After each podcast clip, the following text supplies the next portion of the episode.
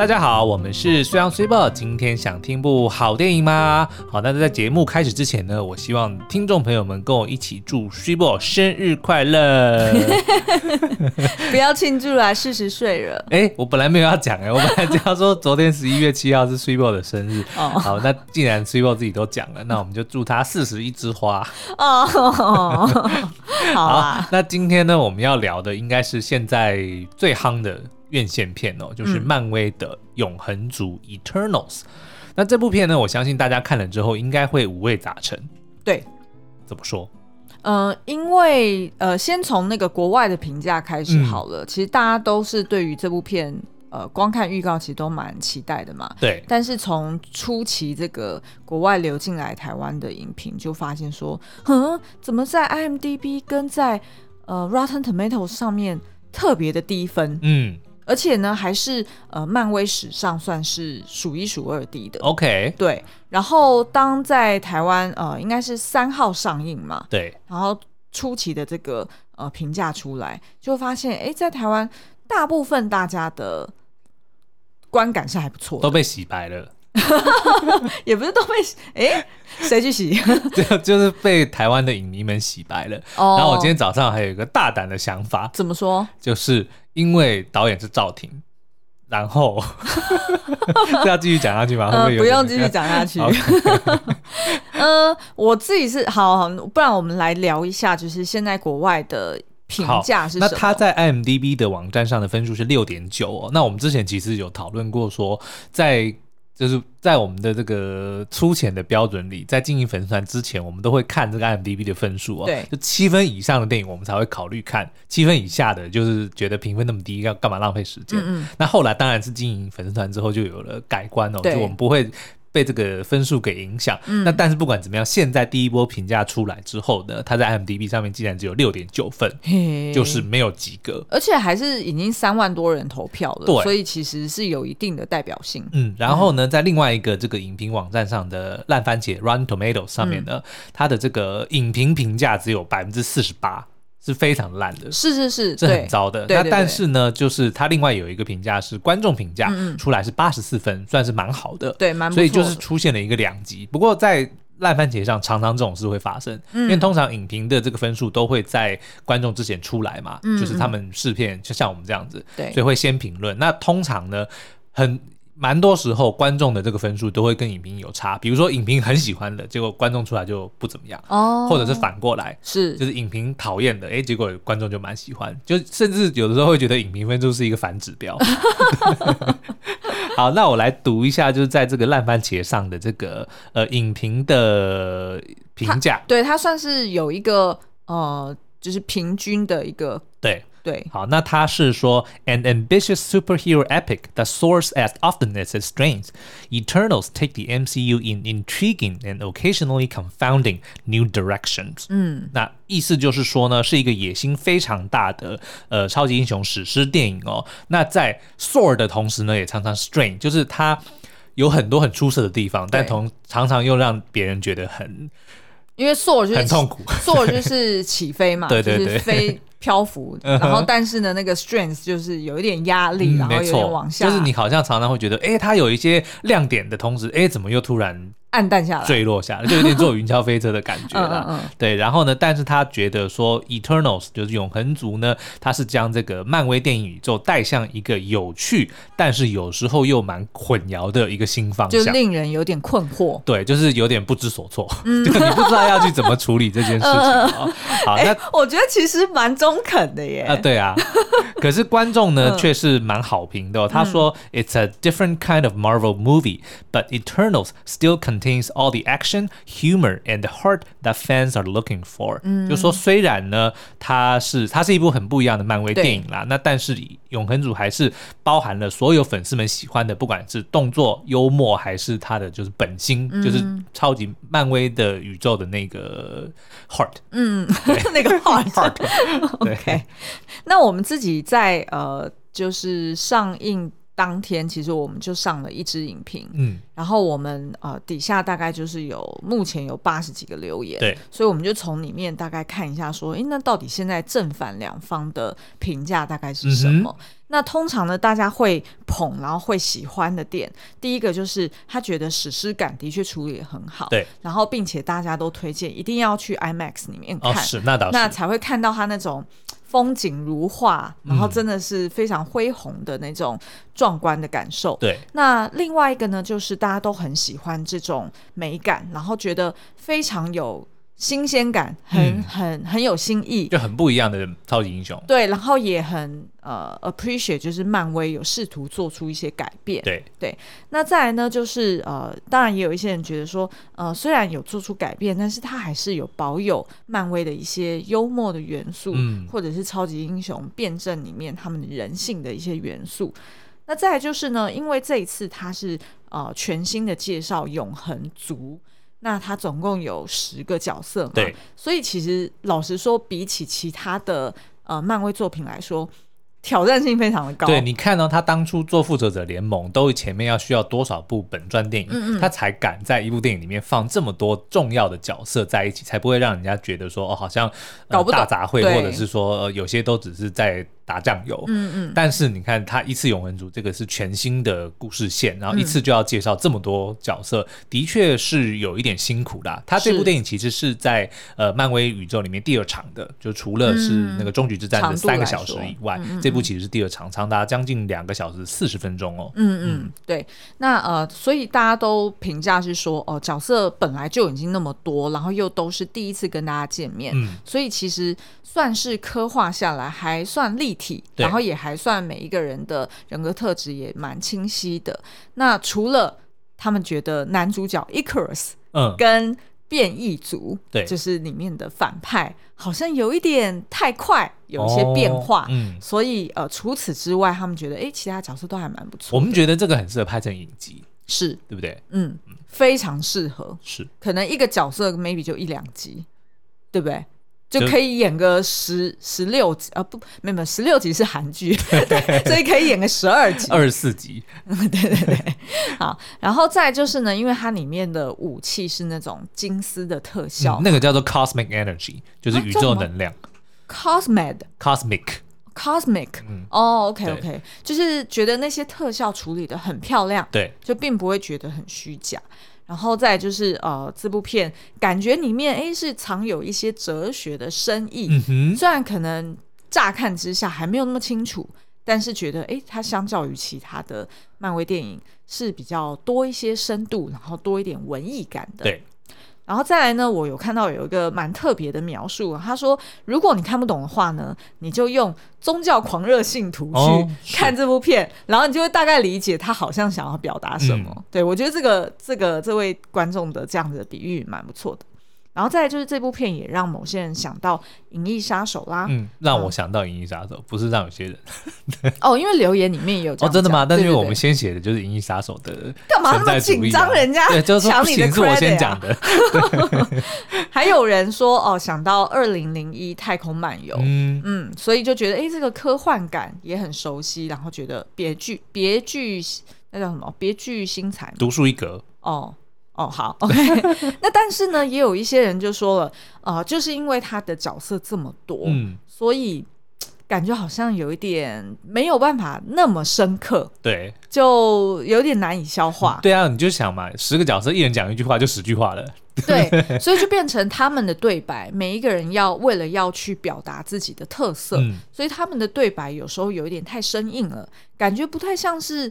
人类会说的话，哦，他们本来就不是人类啊。哎 哎，好，那所以呢，就是呃，就是有些人会觉得哦，对白好像有点生硬，嗯，就会使得观众在看的时候，你要投射情感比较难，跟着他们有那种共感哦。然后我觉得，哎，这件事情我们可以留到后面来讨论，因为呃，我们待会儿会聊到剧透的剧，就是会会有剧透啦。那讲到剧透之后，我们大概就可以知道。哎，他这个对白会不会有可能是刻意要这样子处理？OK，对不对？嗯，哦，好，OK。那我们呃，这个是我们的这个第一支影评，它底下的留言。那接下来我们也想要聊一下，那我们自己初步的评价是什么？嗯，除了刚刚孙央说的，就是呃，他就是他觉得哎非常有潜力可以改编成影集之外，其实我们也非常推啦，就是呃，这一部算是少数你不需要去复习。或者是不需要去懂其他的作品，对，基本上他没有提到，呃，就是他不需要你对漫威宇宙有任何的理解。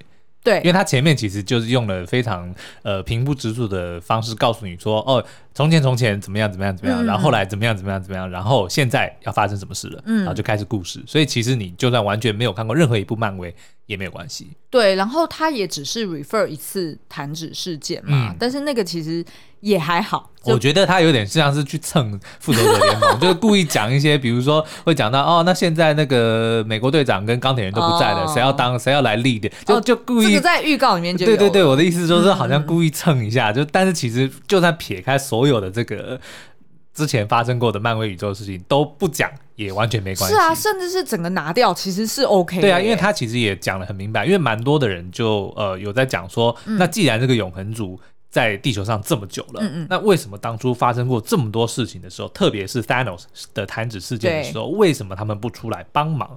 那这个电影其实也给了非常方便的解释，就是说老板不准他们插手，嗯、就是他们的老板说，只有跟变异组相关的事情你们才能插手，所以其他东西他都完全不管。嗯、那当然后面这个也有。更进一步的解释就不是只是纯粹这么方便啦，嗯、它只是刚好就是解套了这件事情，嗯、大家都在都在那边干聊说，那为什么 Thanos 这么强呢？或者说你们那么厉害，那为什么 Thanos 的在的时候你不来帮忙？对，所以如果我们用简单的两句话去浓缩这部片它的宗旨，或者是他其实就是在讲什么的话呢？嗯、其实就是。超级英雄发现自己的真实身份以及存在的意义时，他们怎么展开了各自的游牧人生？嗯、其实基本上就是这样子。对，因为他们其实就是，哎、欸，那我们要开始直接讲剧情了。呃，等一下，就是我们先把这个 我们的评价先讲完。好的。然后再来就是这部片呢，其实你看得到赵婷的一些风格跟想法。嗯。但是呢，就像刚刚孙杨讲的，有可能就是因为有一些漫威宇宙的限制，对，或者是他得要 somehow 让自己跟漫威宇宙有一点。触碰跟连接，嗯，对，所以就变成让呃这部片他要讲他自己，我们刚刚以上讲的这个游牧人生的这个议题的时候，好像有点搔不太到痒处，对，然后有一点难聚焦。但是呢，回顾刚刚前面讲的，就其实很多观众也不会怪这部片，因为它总共就是有十个角色，是，所以其实。这真的是非战之罪，嗯、他们真的很难每一个点都讲得清楚，然后又要兼顾这个所谓的美感诗意，然后但是又得要、嗯欸、对对对。又得要顾及就是漫威的这个剧情推进，因为这个是第四阶段的算是先驱第三部作品嘛，所以那。作为这个第四阶段的一个先驱者，他其实很大的一个目的就是承先启后，他必须要接前面的东西，第三阶段的东西，嗯嗯然后还要带出后面接下来的作品。嗯嗯对，所以像之前我们看什么黑寡妇或者是上汽，其实都是在讲述他们的故事的同时，要告诉大家接下来会发生什么事情。嗯，那所以这部片其实，在永恒族里面就。更又多了一件事情要做，他还得要顾及后面的事情，嗯嗯，所以就等于是非常的手忙脚乱。没错，没错。所以呢，我们其实，在做这支影评的时候，也讨论了很久。嗯、就是我们刚看完的时候，我们两个也是有点，哎，这个到底是要怎么去切入呢？对，就是有些我要怎么去评价呢？有我们很喜欢的部分，但是也有我们觉得很。嗯摸不着头绪的地方，对对，对，然后所以呢，我们就做了两支影评。那第一支影评其实已经上线了，就是呃，我们聚焦在那个哲学家尚保罗沙特他的存在主义，嗯，去探讨这部电影，就叫他沙特就好了，大家会比较熟悉。OK，好，好，反正就是呃。第一第一支影评，我们就是先聚焦一个点，嗯、就是以存在主义来看这部电影。对，然后大概哎，就好像比较能够消化，然后比较能够抓得到赵婷她想要表达的争议。嗯、然后第二支影评呢，就是我们在下周即将要上架的，呃，我们会聚焦在漫画，它它漫画本身差异，差异点。漫画跟电影它的差异点，嗯，然后我们发现事实上它其实改编的幅度还不小、哦。对，然后我们是用 Q&A 的方式，就会解答一些你在看电影的时候会有的疑问，包含比如说彩蛋，嗯、这次彩蛋还算蛮精彩的啦。对对，所以大家就千万不要错过我们那支影片哦。对，然后而且在这支影片、嗯、呃影片里面，我们也会去对照这十个角色，它其实有有部分角色它是直接蛮多角色都大概只有一个是跟我们这个已知的这些神话是没有关联的。嗯、对，所以但另外九个都有关联。对。哦、oh，OK，你知道还有一个观众留言蛮特别，但是我有点不懂。他说：“你们知道吗？这十个角色其实是对应九大行星 and 一颗地球。”哦，这还真不知道。我真的不知道，而且我还我只知道 Mercury 是对 对 Mercury，对对对，所以其他我都对不上。所以这位听众，呃，观众，你要是有就是听到的话，麻烦来帮我们科普一下。麻烦请 elaborate。对对对，所以大家就会发现说，我们包含连影评要做的时候，我们都会要聚焦一点，就是就是可能要从某一些角度去切入，才会比较好去评价这部片。那所以呢，今天我们想要聚焦在。啊、呃，就是赵婷她前面的两部成名作，嗯，一个就是大家都知道的奥斯卡最佳影片《游牧人生》，然后另外一部是二零一八年，也同样是他自编自导，甚至是自制的作品。嗯重生骑士，The Rider，嗯，这两部片呢，来探讨到底赵婷他想要在永恒族里面讲的生存的意义到底是什么意思？嗯、然后，并且呢，我们也会聚焦在就是呃永恒族里面的 Icarus 跟 Sersi 这对夫妻的角色，嗯、因为我觉得这两个人刚好是一个很好的对比。对，然后。同时也可以完全的去呼应《游牧人生》跟《重生骑士》里面的几个重要角色。好的，我觉得这样今天的 podcast 才会比较聚焦。但是现在也已经十六分钟了，害我有点紧张。好，接下来交给思阳。OK，那我们接下来会要先介绍一下剧情哦。那同样的是暴雷警告，就如果你不想要被暴雷的话，嗯、那就请先看完电影之后再回来听我们的节目哦。OK，那永恒族呢，其实是在叙述说，大概在七千年前呢，就是有一群叫做永恒族的人从外星来到地球上，他表面上的这个任务呢，是要对抗一种叫做变异族 The Deviants 的邪恶生物哦。那好像是为了要保护人类，然后他们也会利用比如说他们的太空的科技来呃慢慢的指引人类的文明的演化哦。那所以就有点像是人类的守护者这样子。嗯、那后来我们就发现说，他们其实是被另外一种呃更古老、更强大的种族叫做天神族给打造出来的，呃的一群。好了，我可以直接讲了，他们其实就是他们其实就是仿生人，就是机器人，他们并不是真正的活的生物，所以才会不老不死，因为他们基本上就不是人类嘛。啊，那他但是呢，其实这个变异族其实是天神族先打造出来，因为整件事情就是一个大阴谋。嗯，就天神族呢，他们是为了要呃培育自己。的下一代，或者说培育自己的同类，他们就在这个星系里面埋了不同的这个所谓的胚胎，嗯，然后呢是借由那个星球上面的高等智能生物的能量来喂养这个胚胎，让它长到够大之后，它就会直接破茧而出，从地球从那个星球从中心窜出，没错。但是在诞生的同时，却会摧毁整个宇宙哦。嗯、那所以呢，原则上天神族就是把不同的星系或者不同的星球上面的种族当成是食物或者是养分来喂养自己的同类的概念。那所以为了要确保这些这个。人口能够顺利的增长到一定的程度哦，所以他们一开始先打造了变异族，就是这些凶猛的野兽来猎杀那个星球原本的猎食者，所以可以保护他们的高智能生物，就比如说人类可以顺利的繁殖。对，那但是呢，后来变异族它透过了演化脱离了这个天神族的控制，所以就变得有点不受控的情况之下，他只好再另外打造了能够被控制的永恒族来对来制衡。就是瞎忙一场，有一点。所以永恒族的目的其实是为了要消灭变异族，好让地球的人口能够增加到一定的程度之后呢，嗯、埋在地球里面的那个胚胎叫做 Tiamut 的那个天神族呢，就会破茧而出。嗯、所以其实整件事就是在好好的喂养这位天神族。嗯、所以人类或者是地球基本上就只是像牲畜一样，就是食物或者是养分。的概念，嗯，那但是呢，永恒族们其实并不知道这件事情，或者说只有他们的领袖就是 Ajak 是知道这件事情的。那可是当后来呃，就是告知了这个怎么讲，就是 Ajak 当他经过了七千年的这个跟人类的相处之后，嗯、他发现说，哎，其实人类是很值得爱的。保留的生物。对，就是好像说让他们的命运就直接这样被被注定，然后没有办法改变，是很残酷的一件事情。所以他其实是想要联合其他的永恒族来阻止这个所谓的神仙，就是阻止这个天神族。从地心窜，从地从地心窜。我很喜欢讲这句话 因为这这个系列电影我很爱。OK，好，那但是这件事情却，他第一个告诉的就是 Icarus，、嗯、就是永恒族里面最强大的那个永恒族战士那个战士哦。那但是呢，他直接拒绝了这个领袖的提议哦，因为他认为老板的命令是不能违背的，老板说的一定是对的，大哥说的是对的，所以呢，他就放就是狠下心来，就是让把这个 Ajax 给害死了，然后甚至还跟他其他的同。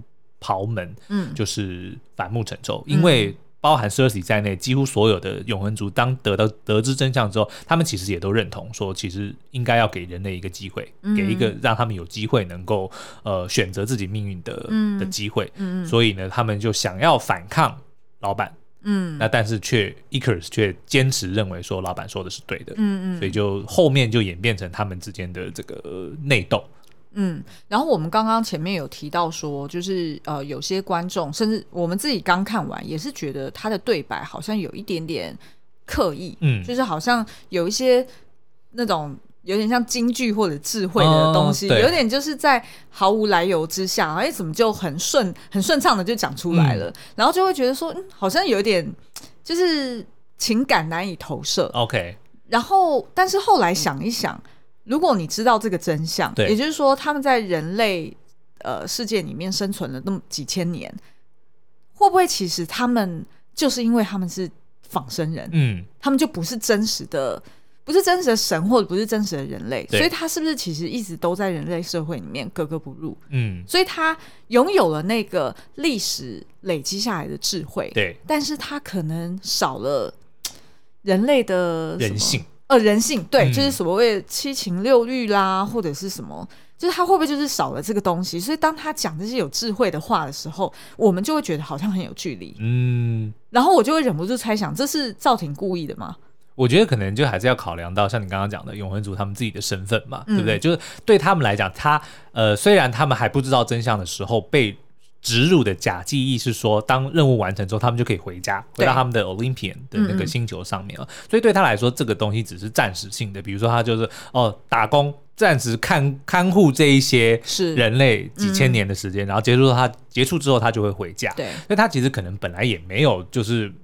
然后再加上他也不知道人类的结局会是被毁灭嘛，嗯、所以可能一直以来他就抱着这个我只是旁观者的一个心态，哦、就是我并我我，然后他也被说我不能插手啊，嗯，对，就说我只是就可能比如说有点像美国对我们的那个概念，就说啊、哦，我只是在旁边看，就你真的会怎么样？其实我也我也我也我可能也不能做什么太多别的东西，嗯、我只能做基本上就是当初我们讲好的事情，嗯、就是我只会确保你不会被变异组杀掉。那其他的你会怎么样？我就嗯，对，就走着瞧。是不是很很后悔自己讲了这个例子，觉得好像有点设陷阱，吧 把自己对 你说好不谈政治，你就讲阿富汗就好了嘛，哦，对不对？其实我那时候刚看完，我的确有跟你讲，哦、就是讲说，哎，他是不是有刻意要影射，就是美国对阿富汗的这种概念，就是他一直以来就是投资非常多的资源给他们，然后。嗯呃，但是又又好像不能直接插手，对，然后灌输他们哎民主的思维跟呃帮助他们建设，对，哎，但是因为他们三号本来就他不能一直就留在阿富汗嘛，呃、然后他自己也有很多他们自己的 issue 要去处理，嗯、所以他可能就在关键时刻他就得要抽手，就老板说。好，该走了。对，然后就真的就走了，拍拍屁股就走人了。所以你如果要这样比喻，我觉得好像也蛮合理。所以如果我们用这个时事来讨论的话，也就是说，永恒族就是不愿意撤离阿富汗的美军。对啊，我那时候看完，我就是有这种感觉啊。然后，但是我那时候就一直想不通后面，就是我就一直在想，哎，因为我现在就是呃，我们要爆雷了嘛，就是那个 Icarus 他最后不是就是飞向。太阳嘛，嗯、然后那时候其实我就是在想说，诶，他是要去呼应他原先神话的设定，对，还是说这个到底跟这个美军 这撤军。我觉得你不用再想太多美军。对，然后我就一直在那，所以我那时候我就一直想不通，然后我就想说，嘿，那我们要在讲稿里面放进这个东西吗？哦，最好是不用。对，因为就觉得好像又没有办法完全自圆其说。没有，如果就是比如说当初负责在阿富汗撤军的美军的将领，然后就发现任务失败之后自杀，嗯，那我觉得就可以。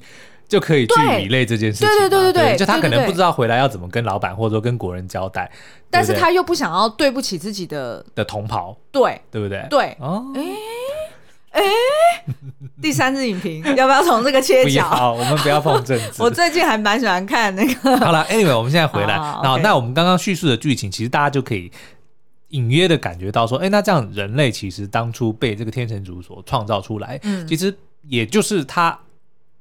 是有一个目的的，对，就是变成养分，嗯，对不对？那我们之前在讨论这个所谓的存在主义的时候，其实存在主义呢，就是用六个字就可以来总结，叫做“存在先于本质”。什么是存在呢？就是我们生在这个世上存在的这个事实。嗯，本质呢，就是我们存在的意义、目的或者是理由。嗯，那这个沙特或者是这些存在主义者。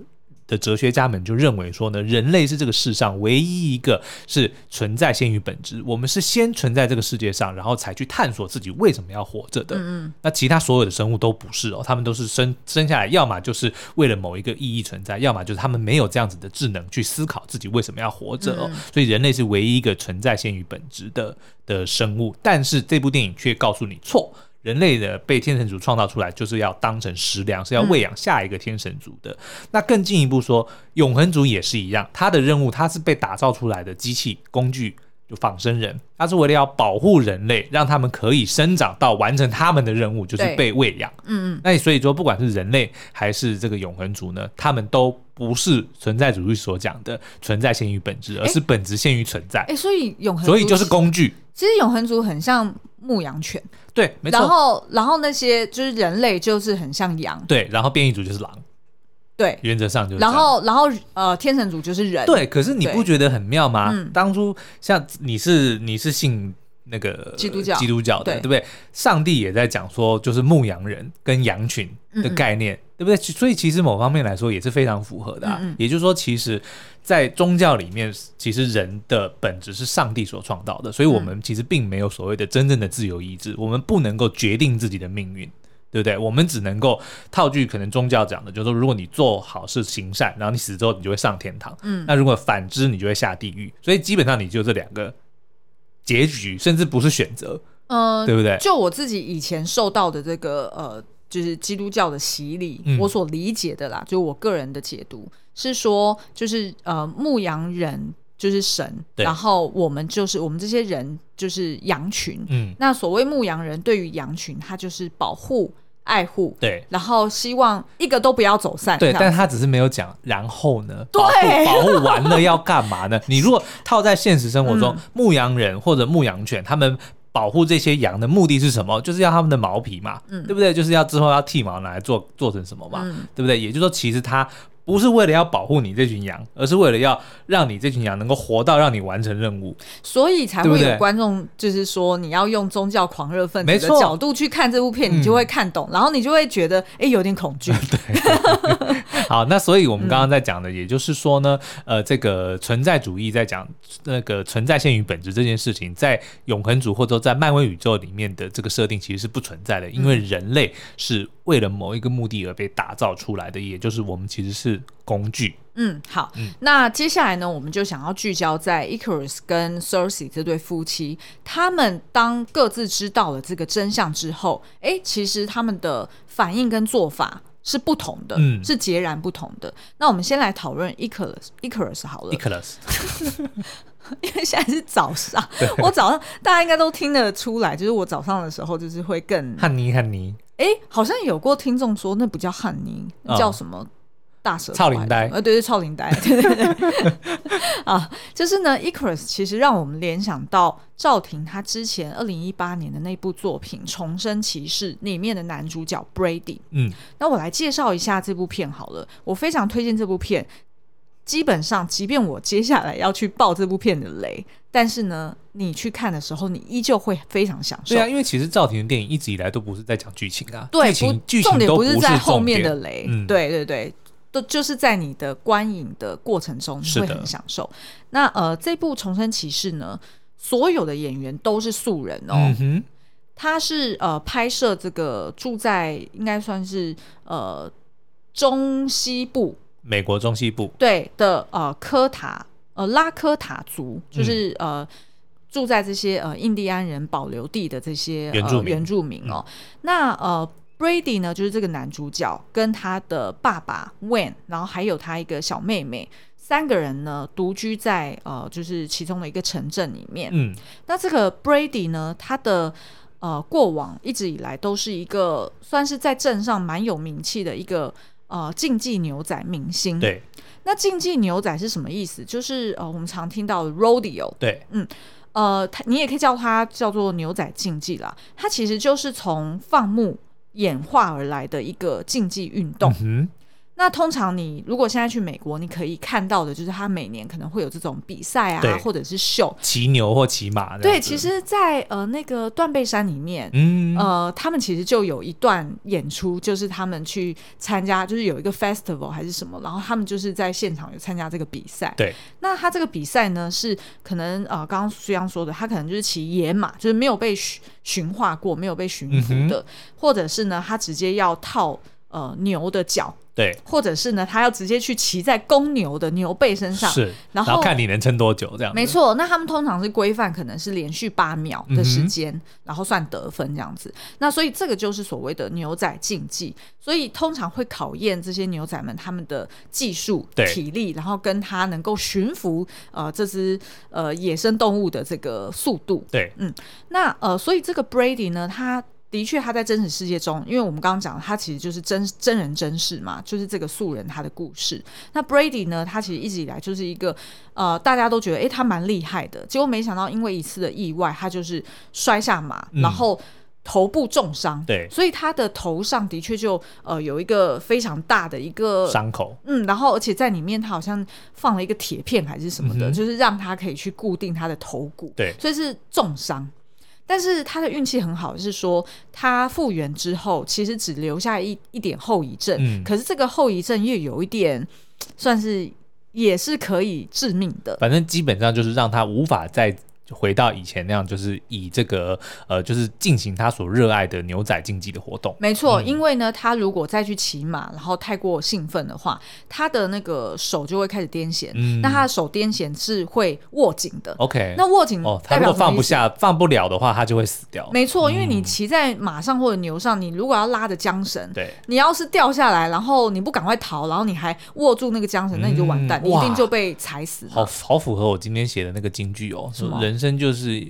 呃，在这个坚持与放手中的平衡，哎，对，真的是放手，哎，对，他放不了手，但是困难的是要懂得何时该做何者。然后我跟你说，这这这对，所以这一家人实在是太戏剧化了。嗯、他真的放不了手，literally 放不了手，就是他的手也放不了，他的心思也放不了。他就是一心一意想要回去当牛仔。嗯，然后他身边所见的，不管是他的以前的友人，或者是他的邻居，甚至是他后来去打工，所有人遇见他都是：“哦哦，好好可惜哦。”对，然后好开心看到你回来，什么时候可以看到你在上马？对，然后甚至还会找他去驯服他们自己家中的野马。嗯、所以他无论如何，他都不想要离开这个圈子。对，那但是呢，他其实有一个好朋友，亲如哥哥的一个好朋友，就没有那么幸运了。他那个哥哥呢，就是骑野，呃，就骑公牛，嗯，同样也摔下来，但是从此就瘫痪了。哦，然后瘫痪是就是还要坐轮椅啊，然后手也没有办法，失能了，对，完全的失能，然后连讲话都没有办法讲，所以他基本上是靠着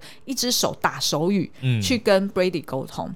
那 Brady 时不时都会去到这个呃疗养院去看他这个哥哥，所以他跟这个哥哥某种程度也形成一个对比，嗯，等于是自己很幸运的逃过一劫了，所以他觉得说，呃，哥哥这个样子，他是真的没有办法再上马，也没有办法再去骑牛了，嗯，可是我好像还可以啊，哦，所以我更不能放弃我的梦想，对。可是事实上，呃，后来大家就会看到呃剧情展开，就是发现哦，他有过几次他试图再去上马，然后但是就出了一些意外，所以那时候他其实自己也知道，他如果再继续当牛仔的话，嗯，他总有一天是会死的。但是他又同时觉得，如果他不再做牛仔，好像也没有活着的意义。没错，他不知道他人生还能做什么。OK，、嗯、所以他曾经对他妹妹讲过一段话，我觉得那那段剧情真的非常感人。嗯，他就说，在我们的家乡，如果有动物受伤了，他就必须要死。对，因为动物受伤了，代表他没有办法执行他的任务。就像是马，呃，他如果没有办法奔跑，那他就失去了当马的意义，嗯、他就不能让人家骑。对，所以他就得要死。那在他的信仰里面，他认为万物万万。万事万物都是在神的手中，是工具来，有一个 place 跟有一个 purpose。没错，所以他认为他自己的 place 就是成为一个牛仔。嗯、那今天这个意义马上被剥夺的时候，他根本就不知道那他活下去的意义是什么。对、嗯，所以呢，他就呃坚持说，最后他还是要再去上场，嗯、再去比赛。可是，在最后那一刻。他做出了跟 Icarus 不一样的选择。对，那至于这个选，就是他做出了什么选择，我就不爆雷。这、还是但是因为我们知道 Icarus 做了什么选择，所以我们哎，糟糕，你就想相反就知道了。OK，其实我看呃 Icarus 的时候，我就联想到这个角色，嗯、然后就觉得哇，难怪赵婷会这样写，就是让 Icarus 他最后飞向。呃，太阳，然后就等于算是轻生了。因为其实 Icarus 他在得知真相之后，他其实就是一直要贯彻老板的意志哦，就他认为说老板不是错的，就他其实没有他没有自己去想说这件事情到底是对或错，嗯、他只有去认为说老板讲的就是对的，嗯、就天神族说的一定是对的，嗯、就即使自己是被打造出来的也没关系，反正他的。目的就是这样，他七千年来也都是一直在做这件事情。那但是唯一让他迟疑的，反而是当他面临了要去杀死自己的爱人、自己的老婆 Cersei 的时候，他才面临的那个选择：说，哦，那我到底是要听命行事，还是要听命行事就等于是要杀死我的老婆？对，或者是我要违背我老板的意志？嗯，那但是当他后来最后选择就是他违背了老板的意志，他阻止了神仙的同时，他却发现自己好像。没有活下去的意义了，对，所以他才选择就是飞向太阳。所以我，我我我觉得看到那边的时候，其实是有一点错愕，嗯，然后甚至是有一点难以理解。对啊，你走那么快干嘛？聊聊天嘛？就是要么就是有有个道别，嗯，或者是或者是他 maybe 就放逐自己，对不对？对啊，就是你你好歹就是讲一下你的感受嘛，对不对？你现在就我就她是你的老婆，她她是很很愿意听你，她。对不对？可是呢，你知道什么吗？我觉得这边铺了一个梗。对，他是不是有说他消失了五百年？对，Icarus 就不告而别。嗯、那 Cersei 问他为什么，他也不讲。对，那事实上在电影一直到最后也都没有交代，到底 Icarus 那消失了五百年到底去哪里了？嗯、然后他做了什么？那事实上这件事情是应该是发生在 Ajax 之前，对，对吗？对。对，就是发生在他得知真相之前，他就曾经不告而别。对，那为什么会这样？嗯、我觉得这件事情搞不好会在影集里面去演一个外传。我觉得他可能就是因为他被 program 的，就是说要保护人类到到一定的那个，确保说人口可以增长嘛。是。但是五百年前发生什么事情呢？就是变异组被消灭完了。嗯。也就是说，在那个时候，其实 Icarus 的任务就已经结束了。然后他就已经他就不知道自己要干嘛了，对不对？对。所以他才不告而别，就是说跟 Cersei 在一起。过幸福的人生不是他想要的，嗯，他只是在那个时候还在忙这个任务的时候，哎，刚好有顺便爱上他，对，这个是可以的。但是当他的主任务就是要打变异组这件事情结束之后，嗯，他就不知道要干嘛了，他也不愿意留下来过着幸福快乐的人生，因为那个不是他的 purpose。对，哦，那这样就说，我觉得想通了。哦，对，就是我觉得如果我觉得搞不好影集。刻意就是为什么他没有在电影里面交代？一来当然是电影也已经太长了，对对对对。然后二来我觉得有可能是这个东西是有蛮多可以去深度探讨。然后再来呢，就是搞不好 Icarus 自己都不知道为什么，嗯、是他就只是觉得很空虚、很很失落。没有变异组之后，为什么我不能够像我老婆或者说其他的永恒族一样，在这个世界上以人类的身份，或者说在人类的这个。在就是跟人类一样生活，嗯嗯、为什么他做不到？因为 Icarus 他的超能力是破坏，嗯，他是呃眼睛射出这个这叫什么金光，反正就是漫威版的超人啊。对，对所以基本上他是一个比较。比较 aggressive，然后比较破坏性的一个力量。嗯、可是他老婆跟他刚好相反，他老婆是一个比较收敛的力量。哦、他老婆是转化呃物质嘛，所以譬如说呃可能碰到、呃、石头变成水，对对对，然后或者是钢铁变成、嗯、Be water, my friend。对，所以他老婆是一个比较能够兵来将挡，水来土掩。嗯、他老婆不是那种呃晋级的。不是死脑筋。对，嗯、所以我觉得他老婆反而，哎，的确这样子比较能够在人类世界中找到自己的定位，嗯、因为他这个懂得变通嘛。对啊，他这个能力是可以收敛起来的呀。对，所以我觉得有可能是因为他们当初被创造的时候，哦、各自赋予了不同的本质，所以造就了他最后他在寻找他存在意义的时候，就有一个很大的分歧。对。对不对？Okay. 所以最后有可能他就是发现说，哦，我真的是没有办法像我老婆一样这样子生活在人类世界中，所以最后就只好自己消失五百年，然后 maybe 在那五百年他再去 explore 自己的可能性，嗯、然后可能 maybe 在呃前传里面就可以去看到。OK，、嗯、好哦，好哦。然后另外一个我觉得就是 Cersei 跟 Ajax 呃，都让我们联想到《游牧人生》里面的这个。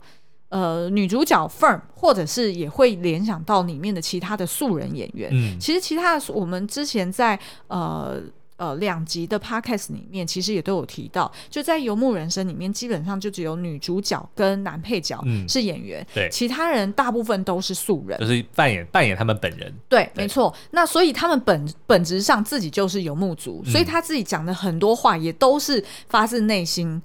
真心相信剧本的，对，真心相信说他就是这样子相信这个生活方式的。嗯、那其实 Cersei 跟 Ajax 就让我们联想到，举例来说，像 Ajax，他是不是在呃谈到弹指事件之后，他在游历了世界，然后看到人们失去挚爱，然后但是又呃有些人又回到自己的身边的一些改变，嗯、所以他就觉得，哎，这个人性光辉他是很很欣赏的，对，然后他也很想要保护的，所以因为爱，然后所以你就会想要保护他嘛，嗯、所以就会自然而然就会萌生说我要反叛反叛我的老板，然后就呃解决了这个神仙的问题。对，那其实事实上这你不觉得他的概念其实也跟游牧人生很像吗？尤其是有好几幕。是 Ajax 直接骑在那个马上，然后然后还戴着牛仔帽，然后还 就是又有点那种重生骑士的感觉，嗯、对，所以其实就基本上他就是在呃表达说，就是呃有点像游牧人生里面的 Fern，他其实就是在反思说，他过着以车为家、四处打工的这个游牧人生，虽然会被世俗或者是。社会所瞧不起，嗯，或者是被质疑说你好像对这个社会没有什么贡献，你就只是顾好你自己而已。那但是呢，他还是坚守的说，这个人这个生活方式是我想要的。对，即便一开始他是因为只是因为悲伤而离开，嗯，但是他在一路上认识了不同游牧族之后，他慢慢改变他的心态，他也真心接受了这样子的生活方式。嗯，所以其实也跟 Ajax 也很像。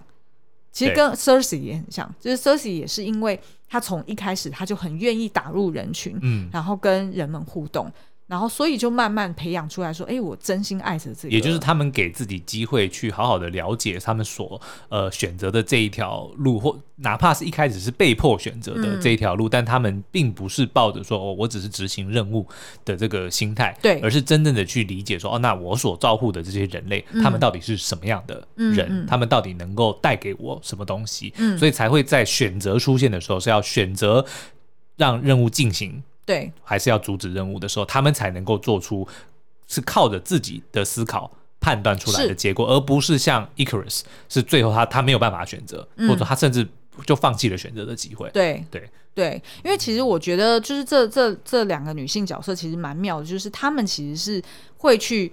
质疑，嗯，呃，我一开始听到的这个指令或者是这个答案，对，就等于是说经历了一些自己的人生体验，或者是呃刚刚说的独立思考，他会去怀疑说会不会从一开始就是错误的，嗯、对。那我觉得这个这个思考的过程其实是很美的，我觉得或许就是这部片的一个亮点，OK，就是拿它跟 Ikaris 做一个很好的对比，所以其实其他角色有一点可惜啊，哦，就是。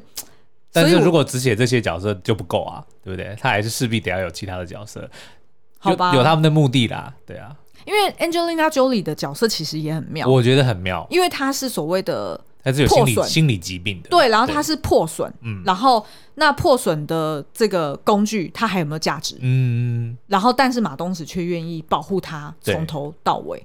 我觉得这个也是一个蛮好的。好啦，那这样聊一聊，其实这部片是还蛮深的。你如果第二次去看，应该会觉得很好看。好哦，嗯嗯，好。那所以今天的节目就到这边。那如果你对这个《重生骑士》跟《游牧人生》都有兴趣的话呢，这两部作品在 MyVideo 的影音平台上面都可以找得到。嗯哼。然后，如果你想要听我们聊更多《游牧人生》的话呢，你也可以去找我们的第一百三十五集。然后跟一百二十四集，我们分别有聊到这个，我们那时候看了《游牧人生》的呃原著作品，就是那一本书哦，纪实文学。嗯、然后从里面有找到十大游牧人生、游牧族的秘密。对。然后还有呢，就是呃赵婷他是怎么去做改编的，那你就可以在这两集里面听更多喽。好哦，那今天节目就到这边，我们下次再见，拜拜。